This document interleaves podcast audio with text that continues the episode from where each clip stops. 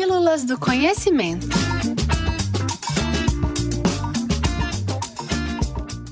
Como nascem as estrelas? As estrelas são objetos que podem ser facilmente observados e são conhecidas como tijolos na construção das galáxias.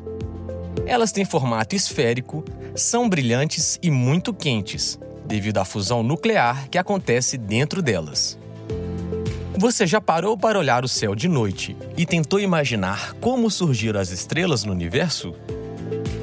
Existe uma imensidão de nuvens de gás e poeira espalhadas pelo nosso universo.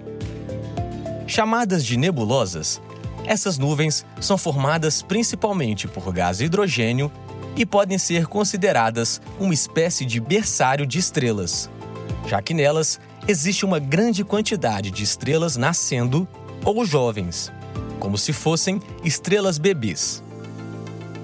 Uma nebulosa muito conhecida é a nebulosa de Órion, próxima às Três Marias e visível a olho nu, se você estiver no local com pouca poluição luminosa. As nebulosas possuem regiões com concentrações diferentes de gás e poeira. Alguns fatores, como a turbulência, podem provocar a contração de uma delas.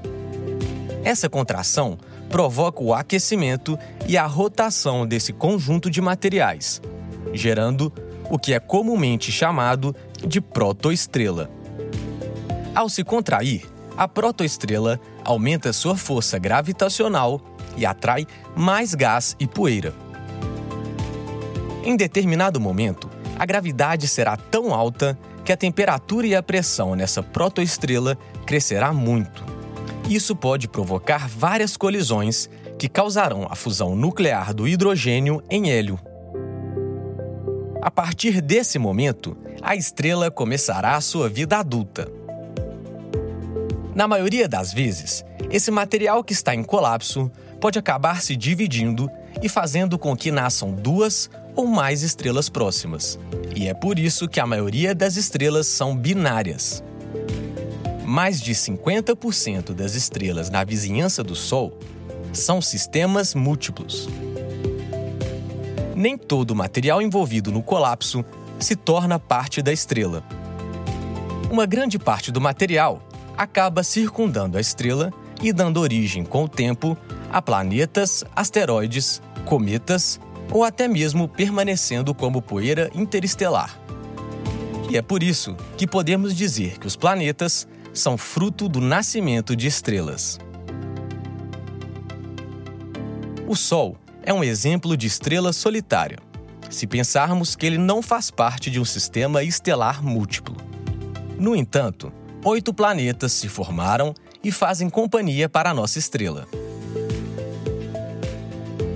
Se você quiser conhecer outros planetas já encontrados ao redor de outras estrelas que não o Sol, fica aqui a dica. É só escutar a nossa pílula sobre os exoplanetas. Se você curtiu conhecer um pouco mais sobre como nascem as estrelas e quer ficar por dentro de mais assuntos como esse, fique ligado. Toda terça tem conteúdo novo lá no blog do Espaço e toda quinta aqui nas Pílulas do Conhecimento. Para mais informações, acesse